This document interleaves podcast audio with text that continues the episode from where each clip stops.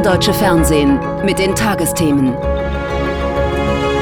Heute im Studio Helge Fußt. Schön, dass Sie drangeblieben sind am späten Samstagabend. Wir sind jetzt für Sie da. Susanne Daubner mit den Nachrichten und Patrick Halatsch mit dem Sport. Guten Abend. Schönen guten Abend. Eigentlich ist es ja etwas ganz Persönliches, so ein Brief. Doch was nun zu Papier gebracht wurde, war eher förmlich. Denn der Brief an den Kanzler stammt aus der Feder des Oppositionsführers. Und bekanntlich sind Scholz und Merz keine besten Freunde. Beide sprechen immer davon, wie wichtig eine Zusammenarbeit wäre in diesen für unser Land so herausfordernden Zeiten. Doch nach dem gemeinsamen Votum für die 100 Milliarden Euro Investitionen in die Bundeswehr arbeitet wieder jeder für sich. Nun also ein Brief mit mahnenden Worten von CDU-Chef Merz und CSU-Landesgruppenchef Dobrindt, die dem Kanzler darin ein Sofortprogramm für die Wirtschaft präsentieren. Dass sich daraus eine Brieffreundschaft entwickelt, eher unwahrscheinlich. Jan-Peter Bartels. Manchmal sagt ein Blick mehr als Worte. Olaf Scholz und Friedrich Merz. Sie sind ein Klempner der Macht. Ihnen fehlt jede Vorstellung davon, wie dieses Land sich in den nächsten Jahren weiterentwickeln soll. Wenn Sie dann mal kritisiert werden, dann sind Sie eine Mimose. Ich finde, wer, ein, wer boxt, der soll kein Glaskinn haben.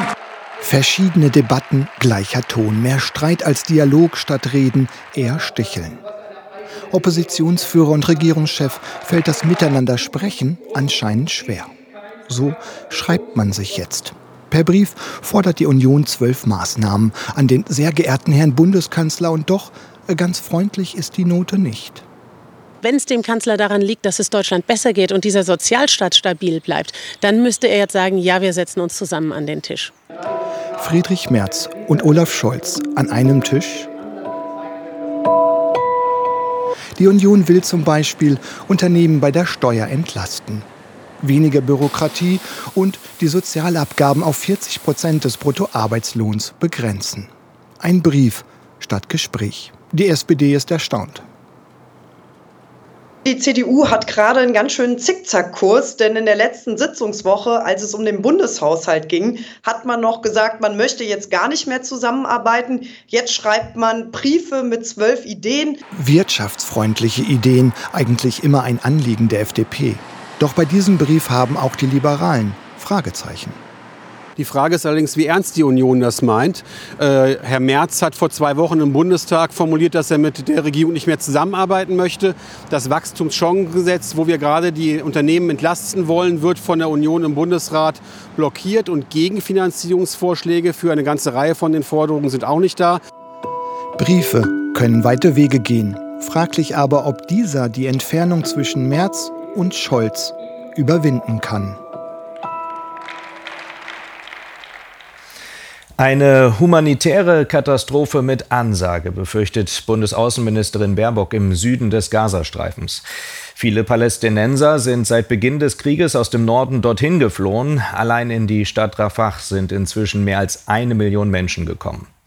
Das israelische Militär hat angekündigt, den Kampf gegen die Terrororganisation Hamas nun dort in Rafah zu führen, nahe der Grenze zu Ägypten.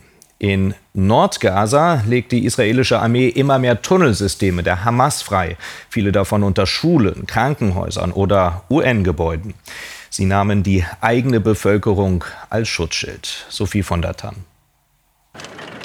Pressefahrt mit der israelischen Armee. Wir durchqueren den Grenzzaun zum Gazastreifen. Auf dem Weg nach Gaza-Stadt sehen wir das Ausmaß der Zerstörung im Norden. Wir sind das einzige deutsche Kamerateam. Dieses Filmmaterial müssen wir dem israelischen Militärzensor vor Veröffentlichung vorlegen. Die Armee will uns einen Hamas-Tunnel unter der Zentrale des UN-Flüchtlingshilfswerks UNRWA in Gaza-Stadt zeigen. Um zu belegen, dass der Tunnel darunter liegt, hat die Armee diesen Schacht gegraben. In den Tunnel gehen wir gleich. Während unseres fünfstündigen Aufenthaltes in Gaza sehen wir keine Zivilisten. Viele Menschen sind in den Süden nach Rafah geflüchtet. Laut palästinensischen Angaben wurden dort innerhalb der letzten 24 Stunden bei israelischen Luftangriffen mehr als 40 Menschen getötet. Doch auch die Angst vor einer Bodenoffensive wächst, nachdem Premier Netanyahu das Militär angewiesen hatte, diese vorzubereiten. Meine Kinder fragen mich die ganze Zeit, Mama, wann kommt das Militär? Kommen sie wirklich? Ich versuche sie zu beruhigen, aber wer beruhigt mich? In Rafah harren auf engstem Raum etwa 1,4 Millionen Menschen aus. Die USA, die Vereinten Nationen und auch Deutschland warnen deshalb davor, dass eine Militäroperation dort katastrophale Folgen hätte. Sie haben uns gesagt, dass wir nach Rafah kommen sollen. Das haben wir getan. Dann sollen sie uns jetzt zurück in den Norden lassen oder nicht nach Rafah kommen. Im Norden, in Gaza-Stadt, etwa 350 Meter Luftlinie entfernt vom UNRWA-Hauptsitz, betreten wir den Tunnel unter einer UNRWA-Schule.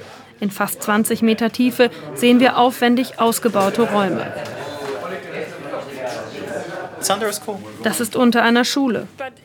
Aber gibt es einen Tunneleingang von der Schule aus? Darum geht es nicht. Der Tunnel ist unter einer Schule. Das soll Hamas-Führer schützen. Sie nutzen Schulkinder als menschliche Schutzschilde. Weiter entfernt, unter dem UNRWA-Hauptsitz, hat die Hamas nach Angaben der israelischen Armee eine Geheimdienstzentrale betrieben, versorgt mit Strom von oben. Überprüfen können wir das nicht. UNRWA sagt uns, man könne das nicht kommentieren, sei Hinweisen auf Tunnel aber in der Vergangenheit immer nachgegangen.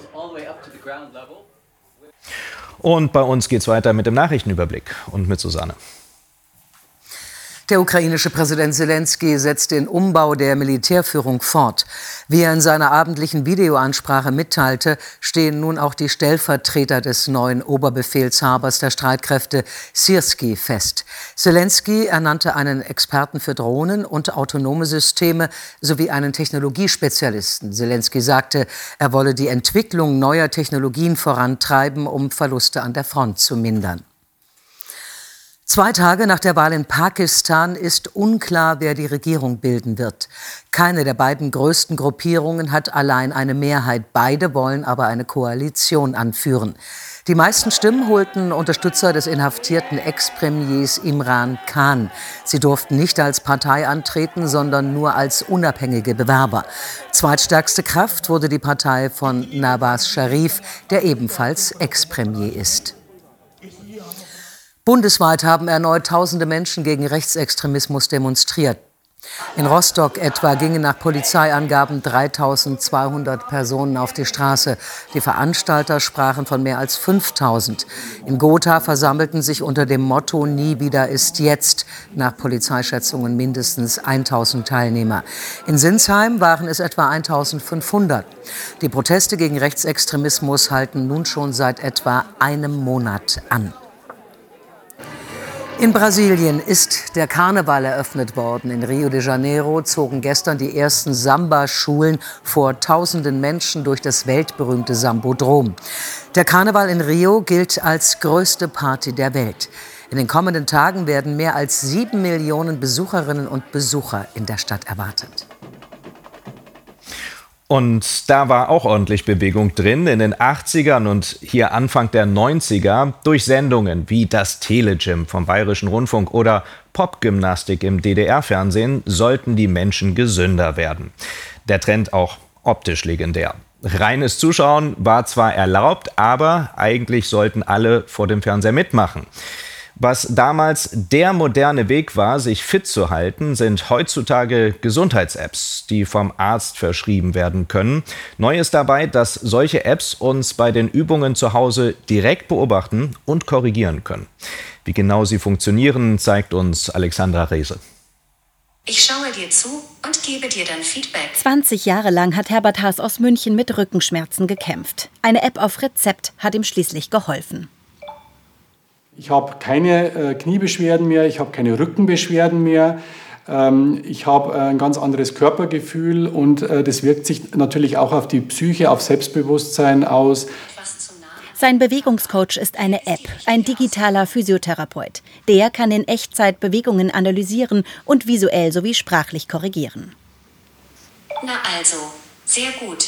Die App ist verschreibungspflichtig wie ein Medikament und wird von den gesetzlichen Krankenkassen bezahlt. Mit ihr kann Herbert Haas selbstständig und regelmäßig an seiner Rückengesundheit arbeiten. Für Schmerzmediziner Professor Tölle sind die Apps auf Rezept ein wichtiges Werkzeug der Zukunft. Es ist die große Chance, die wir seit vielen, vielen Jahren immer wieder fordern, dass der Patient in eine Art Prävention äh, gebracht wird, dauerhaft lernt, auch für sich selbst zu sorgen. Und ich glaube, das kann nur im Interesse der Krankenkassen sein.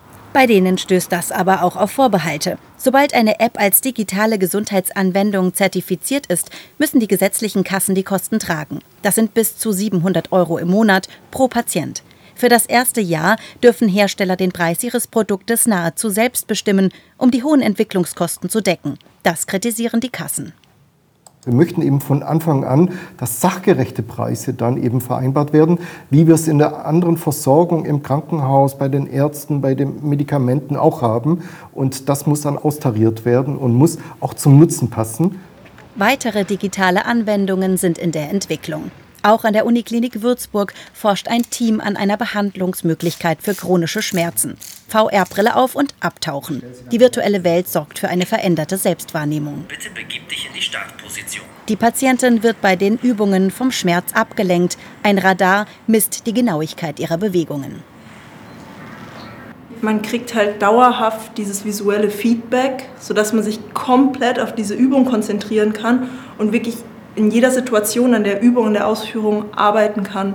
Physiotherapeut Stefan Lindner begleitet diese Studie. Er schaut, ob die Sensoren des Prototyps funktionieren und die richtigen Anweisungen gegeben werden. Also auf jeden Fall eine Möglichkeit, ähm, neben der Physiotherapie eben halt Bewegungen vielleicht auch zu Hause auszuführen, die ähm, physiotherapeutisch schon irgendwie ausgedacht sind, aber wo der Physiotherapeut nicht dabei sein muss. Noch sind die digitalen Gesundheitsanwendungen Ergänzungen zu den analogen Leistungen, doch irgendwann, so die Hoffnung, könnten sie OPs und Medikamente einsparen, besser für die Patienten und billiger fürs Gesundheitssystem. Noch 20 Sekunden. Gut gemacht. Jetzt kommt der Professor. Prima. Und wir bleiben beim Sport und kommen zum Sport in der Fußball-Bundesliga nämlich. Da hat Bayer Leverkusen das Spitzenspiel gegen Bayern München deutlich mit 3 zu 0 gewonnen. Aber bei diesem Gipfeltreffen, Patrick, äh, da stand nicht nur der Sport im Mittelpunkt. Genau so sieht's aus, Helge. Denn auch in Leverkusen gab es heute Proteste der Fans gegen die Investorenpläne der DFL. Allerdings schon vor der Partie. Die wurde deshalb ein paar Minuten später angepfiffen. An der Alten Försterei in Berlin wäre das Spiel gegen Wolfsburg dagegen fast abgepfiffen worden, und zwar vorzeitig. Denn zu viele Tennisbälle flogen zu oft auf den Fußballplatz. Da sie da nicht hingehören, stand die Partie deshalb kurz vor dem Abbruch. Ob die Art und Weise des Fanwiderstands gerechtfertigt ist, darüber wird heftig gestritten. Die einen finden es komplett richtig, die anderen sind total genervt. Fakt ist, der kleine gelbe Filzball sorgt derweil für reichlich Wirbel auf Deutschlands Fußballplätzen. Da sind sie wieder, die Tennisbälle im Fußballstadion. In Berlin-Köpenick werden sie säckeweise weggeschleppt. Die Spieler verbringen Teile der ersten Hälfte in der Kabine. Beinahe hätten es die Anhänger mit ihrem Protest auf die Spitze getrieben.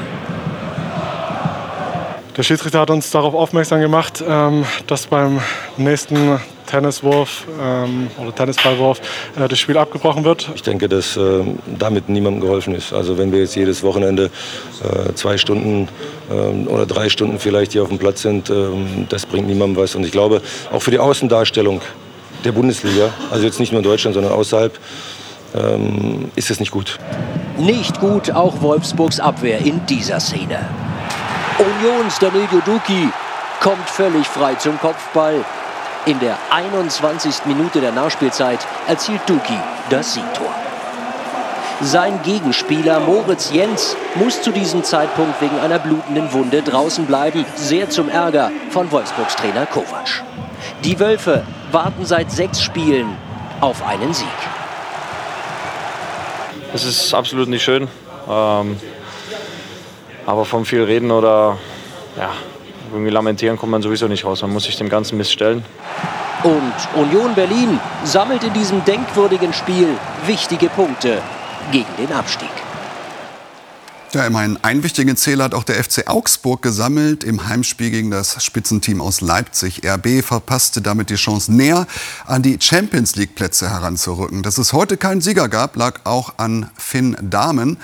Der Keeper des FCA wurde innerhalb weniger Sekunden quasi vom Saulus zum Paulus. Finn Dahmen, Augsburgs Torhüter, wird gefeiert. Er hält das Unentschieden fest. Erst verursacht er den Elfmeter, der nach Videobeweis zurecht gegeben wird. Dann hält er ihn gegen den Belgier Openda. Ja, ich glaube, das war jetzt mein vierter, den ich gehalten habe. Von? 11, 12, so, ja. 12. 12, okay. Das ist gut, oder? Ist gut, ja. Es ist ein flottes, unterhaltsames Spiel mit vielen Torchancen auf beiden Seiten. Der erste Treffer fällt in der 35. Minute. Philipp Tietz bringt Augsburg in Führung.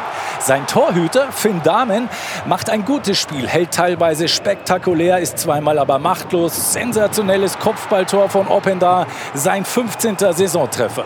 Nach der Halbzeitpause zeigt der Slowene Šeško, dass er auch ganz gut köpfen kann. 1 zu 2, Spiel gedreht. Schön für ihn, schlecht für Dahmen, der seit 34 Spielen nicht ohne Gegentor geblieben ist. Ja, ist natürlich kein schöner Rekord, aber also ich glaube, medial wird einfach mehr draus gemacht, als, ähm, ja, als es für mich Bedeutung hat. Rekord aus den 70er Jahren eingestellt, aber das ist ihm nicht so wichtig. Vielmehr, dass sein Kapitän Demirovic in der 60. Minute den 2 zu 2 Endstand schießt. Es ist äh, Bundesliga. Wenn wir den, das Tor machen und hier 3-2 gewinnen, war das gut und erwachsen, was wir heute gespielt haben, gegen einen äh, ganz schwierigen Gegner. Und so ähm, nehmen wir nur einen Punkt mit. Leipzig ist enttäuscht und Finn Dahmen hat einen Elfer gehalten, unentschieden gespielt und einen Rekord, den er nicht will. Die weiteren Ergebnisse. Frankfurt trennt sich von Bochum 1 zu 1. Bremen verliert zu Hause gegen Heidenheim 1 zu 2. Die Partie Mönchengladbach gegen Darmstadt endet torlos. Leverkusen gewinnt das Spitzenspiel gegen München 3 zu 0. Bereits gestern gewann Dortmund gegen Freiburg ebenfalls mit 3 zu 0. Morgen gibt es dann noch zwei Spiele. Stuttgart trifft auf Mainz und Hoffenheim empfängt Köln. Die Tabelle. Leverkusen auf Platz 1, bereits fünf Punkte vor München, dahinter Stuttgart und Dortmund. Leipzig ist Fünfter. Aufsteiger Heidenheim belegt Platz 8. Bremen ist Zehnter vor Augsburg, in der Abstiegszone Köln vor Mainz und Schlusslicht Darmstadt. Und uns bleibt in dieser Sendung noch der Blick aufs Wetter. Claudia, wie sind denn die Sonntagsaussichten? Hm, Helge, es kommt etwas weniger warme Luft zu uns, aber es ist im Moment trotz allem noch viel zu warm. Das sieht man auch sehr schön am Strömungsfilm. Heute Almeria 21 Grad, in Südspanien, in München waren es 15 Grad. Es gibt aber auch noch Winter über Europa. Kevo im Norden Finnlands minus 26 Grad da. Also in Skandinavien an sich war es eh den Winter über oftmals zu kalt. Also die Temperaturen lagen unter denen, die man eigentlich erwarten dürfte. Und jetzt sieht man, es kommt etwas weniger warme Luft zu uns, dafür weniger kalte Luft, die sich bis nach Skandinavien ausbreitet. Mittwoch dann aber schon wieder neue Wärme, die zu uns kommt. Und damit wird es bei uns wieder viel zu warm sein. Jetzt für Mitte Februar Freiburg 15 Grad. In Marbella sind es dann sogar 25 Grad. Dazu wird es aber wechselhaft. Das heißt, auch morgen ist immer mal wieder Regen möglich. Der breitet sich jetzt gerade aus Westen, Südwesten aus. Wird dann morgen weiter nach Nordosten vorankommen. Dahinter gibt es ein paar Auflockerungen, aber auch immer mal wieder einzelne Schauer, kurze sonnige Abschnitte. Die Temperaturen liegen morgen früh meist bei Werten zwischen 2 und 10 Grad. Sie sehen am Alpenrand 2 Grad. Das heißt, oberhalb von 1000 Metern können auch ein paar Flocken dabei sein. Morgen Nachmittag dann Höchsttemperaturen nicht mehr ganz so hoch wie heute. Das sind meist so 7 bis 13 13 Grad, die 13 Grad Richtung Breisgau oder Markgräfler Land. Die nächsten Tage bringen wieder Schauer. Montag, also auch Rosenmontag, wo ja viele Umzüge gehen, da ziehen einzelne Schauer durch. Zwischendrin gibt es längere trockene Abschnitte und etwas Sonne. Am Dienstag werden die Schauer noch seltener und Temperaturen steigen dann Mittwoch wieder an. Danke dir, Claudia, für diese Aussichten. Und diese Sendung haben wir mit dem Märzbrief an den Kanzler begonnen. Und manchmal ist es im Leben wichtig, sich in einem Konflikt auch mal wieder in die Augen zu schauen und Dinge offen anzusprechen und auszusprechen. Dazu hat sich Pfarrerin Anke Brumbaum aus Mörs Gedanken gemacht, die sie gleich im Wort zum Sonntag mit uns teilt. Ja, und wir teilen jederzeit die aktuellen Nachrichten mit Ihnen auf tagesschau.de. Und morgen übernimmt hier meine Kollegin Jessie Wellmer und wir wünschen Ihnen jetzt schon mal einen schönen Sonntag. Tschüss. Tschüss. Tschüss.